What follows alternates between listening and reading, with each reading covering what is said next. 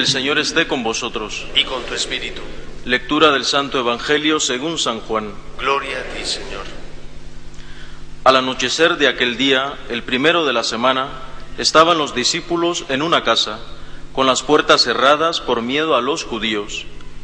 Y en esto entró Jesús, se puso en medio y les dijo, Paz a vosotros. Y diciendo esto les enseñó las manos y el costado, y los discípulos se llenaron de alegría al ver al Señor. Jesús repitió, Paz a vosotros. Como el Padre me ha enviado, así también os envío yo. Y dicho esto, exhaló su aliento sobre ellos y les dijo, Recibid el Espíritu Santo, a quienes les perdonéis los pecados, les quedan perdonados, a quienes se los retengáis, les quedan retenidos.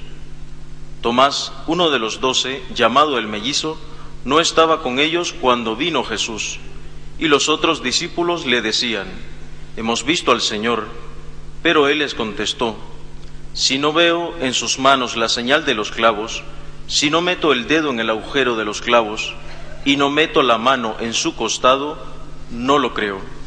A los ocho días estaban otra vez dentro los discípulos, y Tomás con ellos. Llegó Jesús, estando cerradas las puertas, se puso en medio y dijo, Paz a vosotros. Luego dijo a Tomás, Trae tu dedo, aquí tienes mis manos, trae tu mano y métela en mi costado, y no seas incrédulo, sino creyente. Contestó Tomás, Señor mío y Dios mío. Jesús le dijo, Porque me has visto, has creído. Dichosos los que crean sin haber visto. Muchos otros signos que no están escritos en este libro hizo Jesús a la vista de los discípulos. Estos se han escrito para que creáis que Jesús es el Mesías, el Hijo de Dios, y para que creyendo tengáis vida en su nombre. Palabra del Señor. Gloria a ti, Señor Jesús.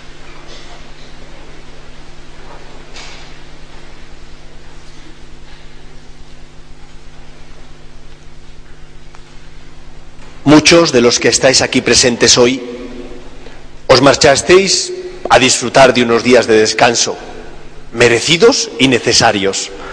Otros muchos no, otros muchos os quedasteis aquí en Madrid y tuvimos la suerte de compartir aquí los oficios, tanto del jueves, viernes santo, como la vigilia pascual o el domingo de resurrección.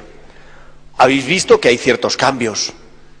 Osman ya ha dejado de ser laico y ya ha ingresado en el orden de los diáconos. Por eso ha proclamado el Evangelio y servirá ayudando en el altar.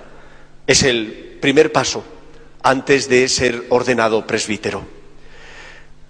El principal cambio, obviamente, es que estamos en tiempo de Pascua, que celebramos que Cristo ha resucitado, es decir, que aquel que por nosotros se entregó para redimirnos ha vencido al pecado y a la muerte y está vivo.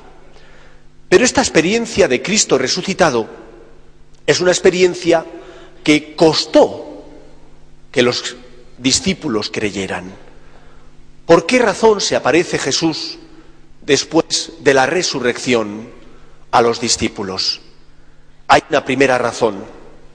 Y la primera razón que a veces pasa desapercibido a los ojos y al corazón de las personas es simplemente una. Cristo ama. Jesús echaba de menos a los suyos. Es cierto que había resucitado e iba a subir al Padre, pero él, que tiene corazón, echaba de menos a los suyos. Necesitaba el contacto con ese Pedro bravucón que constantemente le llevaba la contraria. Necesitaba también el apoyo de Juan, el discípulo amado, y del resto de discípulos que le seguían. Yo estoy seguro que el Señor se aparece a sus discípulos antes que todo, porque su corazón lleno de amor necesitaba estar con ellos. No solo había una finalidad de fortificar su fe, que también, había ante todo un deseo de amor, de estar con ellos porque les amaba, como dijo el evangelista el jueves santo, hasta el extremo. Os animé a que vivieres así el tiempo de Cuaresma, a que pusierais el corazón, a que no mirarais como espectadores el desenlace de la pasión, muerte y resurrección de Jesús, sino a que pusierais el corazón y sintierais con Jesús su agonía, su miedo, también, por tanto, su deseo de escapar del suplicio de la cruz, pero a la vez también el deseo, por encima de todo, de nuestra salvación. Y por eso Jesús subió a la cruz. Por eso, queridos amigos, en este segundo domingo del tiempo de Pascua, en el que muchos habéis regresado después de un tiempo de descanso, ¿cómo no vamos a estar felices? Si aquel que ocupa el primer lugar de nuestro corazón, al que amamos, está vivo y ha resucitado. No estamos hablando de una idea, de un mito, de algo que me han transmitido y que es un bulo y una mentira. Jesús resucitó. Y Él dio pruebas de esa resurrección. En primer lugar, a los once y a las mujeres y a los de Maús. Y después también nos da pruebas a nosotros. Y me gustaría ahora hablar de eso. ¿Qué pruebas tenemos nosotros de que Cristo ha resucitado? Las pruebas que nosotros tenemos no son un acta notarial, no es tampoco un vestigio histórico. No hemos encontrado su cuerpo, obviamente, porque ha resucitado, no está aquí. Las pruebas es una experiencia. Cada uno de los que estamos aquí hemos experimentado a Dios, hemos sentido el amor de Cristo. Habrá momentos de sequedad, no digo que no, pero ¿cuántas veces sí le has sentido? ¿Porque te has arrodillado ante el sagrario y has experimentado que Él te hablaba?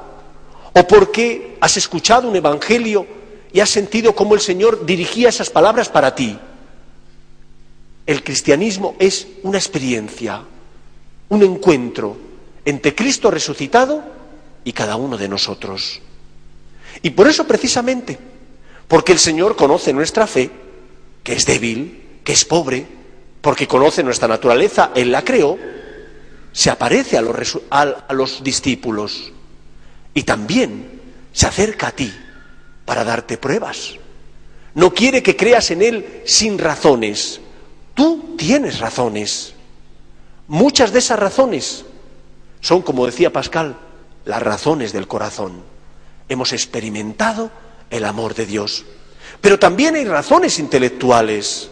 También leyendo las escrituras encontramos argumentos para creer en el resucitado.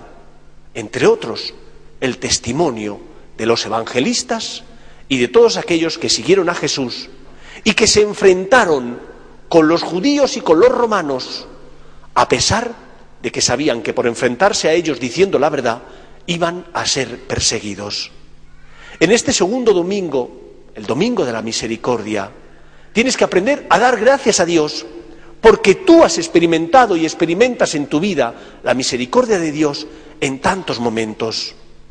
Por ejemplo, cuando te confiesas, qué alivio experimentas en tu interior, qué paz nace en tu corazón cuando el sacerdote que actúa in persona Christi te absuelve los pecados, no porque Él tenga poder, sino porque es Cristo el que por medio suyo quita tus pecados, limpia tus heridas y por lo tanto restablece en ti aquello que el pecado había derrumbado. Qué suerte experimentamos cuando accedemos a la divina misericordia, recibiendo a Jesús en la Eucaristía. Nos recibimos un pedazo de pan. No es como si fuera Cristo, es Jesús. El sacerdote, mediante sus palabras, consagra el pan y el vino, haciendo posible que donde hay pan se convierta el cuerpo de Cristo y donde hay vino sea su sangre. Y recibimos ese cuerpo de Cristo. Hemos, por tanto, experimentado su amor y su misericordia. Pero, queridos amigos, en este segundo domingo del tiempo de Pascua, el Señor necesita y pide tus manos. Hemos escuchado en el Evangelio cómo Tomás no cree en el testimonio de sus compañeros. No sé cuál era la razón por la que él nos encontraba allí, Pero Tomás no estaba. Estaban los discípulos con las puertas cerradas por miedo, menos Tomás. Y le dicen que hemos visto al Maestro. Y él dice que no lo creo, que yo necesito pruebas. Y la prueba tiene que ser meter mi mano en la herida de los clavos y en la herida del costado. Y Jesús se aparece. Y a los ocho días le dice, ven, Tomás, mete tu mano y no seas incrédulo, sino creyente. ¿Cuántos hay en nuestra vida que son como Tomás? Que necesitan pruebas, pero que no las tienen.